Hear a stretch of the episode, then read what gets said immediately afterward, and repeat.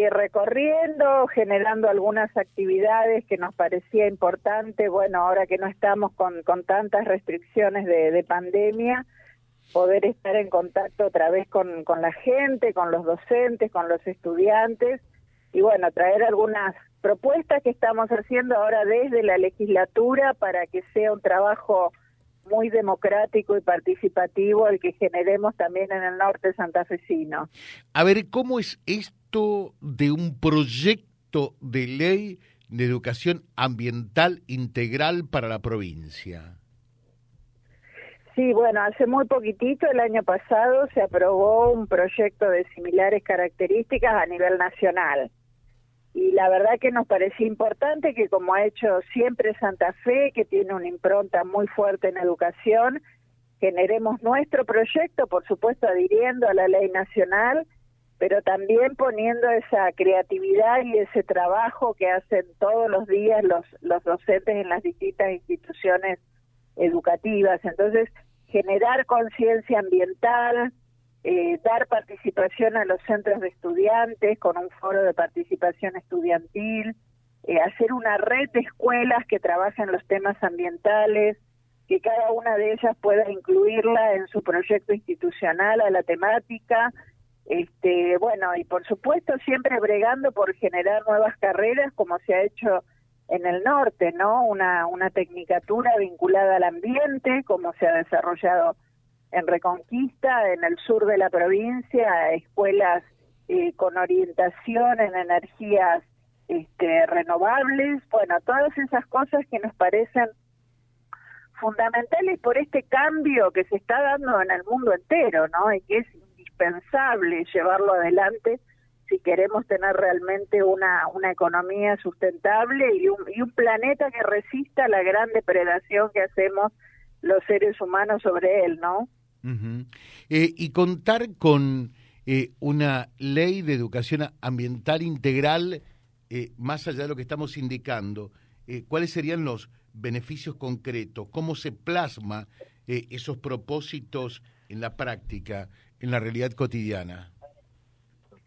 Bueno, fundamentalmente, eh, como decía recién, generar conciencia en los estudiantes y en los docentes. Esto va cambiando también el trabajo sobre las familias. Eh, recordemos que muchas cosas que aprenden los chicos en la escuela después los trasladan a la familia, ¿no? y esto es muy importante, este, sobre todo en, en el reciclado, en el cuidado del ambiente, en, tratar de, seguir forestando, en cuidar también, bueno, acá en el norte es fundamental, cuidar el jaucanigás, eh, una, una reserva de humedales importantísima que tenemos y que cumple un rol fundamental en, en la naturaleza y en el cuidado de nuestra vida. Entonces, bueno, que haya planificación específica en las escuelas para que todo esto se lleve adelante con apoyo del Estado y por, para eso están las leyes para que haya apoyo del Estado para que todas esas iniciativas que ya se hacen en la mayoría de las escuelas tengan mayor apoyo y tengan una coordinación institucional, ¿no? Esto que decíamos, red de escuelas, un foro de trabajo de los centros de estudiantes, esta participación mucho más concreta va a fortalecer esta idea de cómo tenemos que cuidar el ambiente. Eh, para ello, eh, ¿habría materias concretas dentro de la currícula y en tal caso a, qué nivel educativo? Estamos pensando en todos los niveles educativos, desde nivel inicial, desde el jardincito hasta la formación docente, ¿no? Por eso decíamos el proyecto institucional de cada escuela tiene que tener hoy necesariamente una temática ambiental. Y, la verdad que esto se genera no solo con materias, sino con el trabajo por proyectos, interdisciplinario y por supuesto también este, generando todas las estrategias que sean necesarias para fortalecerlo, ¿no? Por eso es tan interesante también que se creen nuevas carreras, como eh, reitero, como se hizo acá con orientación ambiental. Eh, bueno, por allí lo vemos eh, todavía eh, un poco lejos, pero las consecuencias de los cambios climáticos a partir eh, de la falta de proteger el medio ambiente ya comienzan eh, anotarse claramente y después eh, ciertamente no habrá tiempo atrás, ¿no? Bueno, como dicen los chicos, no hay planeta B, ¿no? Tenemos un mm. solo planeta. Sí. Que es este que estamos habitando. Y la verdad que ya se ven los efectos. Los ciclos de sequías, los ciclos de inundaciones, eh, los efectos sobre la salud, el uso de agrotóxicos, el corrimiento de la frontera agrícola, que también influyen las pandemias. A veces no tenemos esa esa relación tan clara entre pandemias y lo que está pasando con el ambiente y sí existe esa relación.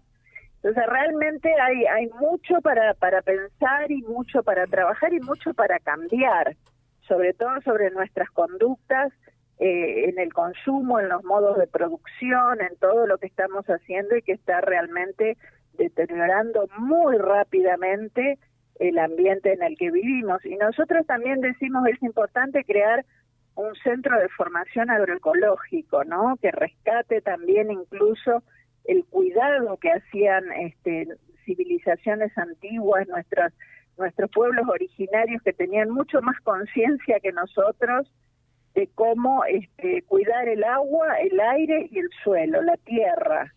Este, esas culturas también tienen que estar en diálogo hoy con las nuevas tecnologías y con el avance de la ciencia. ¿Y lo que ustedes realizaron eh, anoche aquí en Reconquista lo están replicando hoy en Villocampo? Exactamente, estamos ahora este, yendo a la Feria del Libro en Villocampo a dar una charla sobre esto. Ayer participó en Instituto 4 con la carrera de profesorado en biología. Ese cambio curricular también fue muy importante porque agregó toda la temática del medio ambiente en el, en el profesorado. Y hoy en la Feria del Libro vamos a exponer todo lo que se avanzó ya, este, que hicimos en nuestras gestiones del, del Frente Progresista con esta creación de nuevas carreras y cambios curriculares, y todo lo que creemos que se puede avanzar con esta nueva ley. Así que bueno, va a ser importante también acá en Villa Ocampo traer esa propuesta y recoger, por supuesto, las iniciativas de la gente, porque la ley está en discusión y debate y todos los aportes van a ser tenidos en cuenta. Le dejo un saludo, eh, diputada, que tenga un buen día eh, y muchos éxitos por la zona. ¿eh? Muchísimas gracias y un gran abrazo a toda la zona. Gracias. Eh, la diputada provincial Claudia Balaguer charlando con nosotros en Vía Libre, aquí con todos ustedes www.vialibre.ar, nuestra página en la web, en Face, Instagram y YouTube. Vía Libre Reconquista. Vía Libre. Más y mejor comunicados.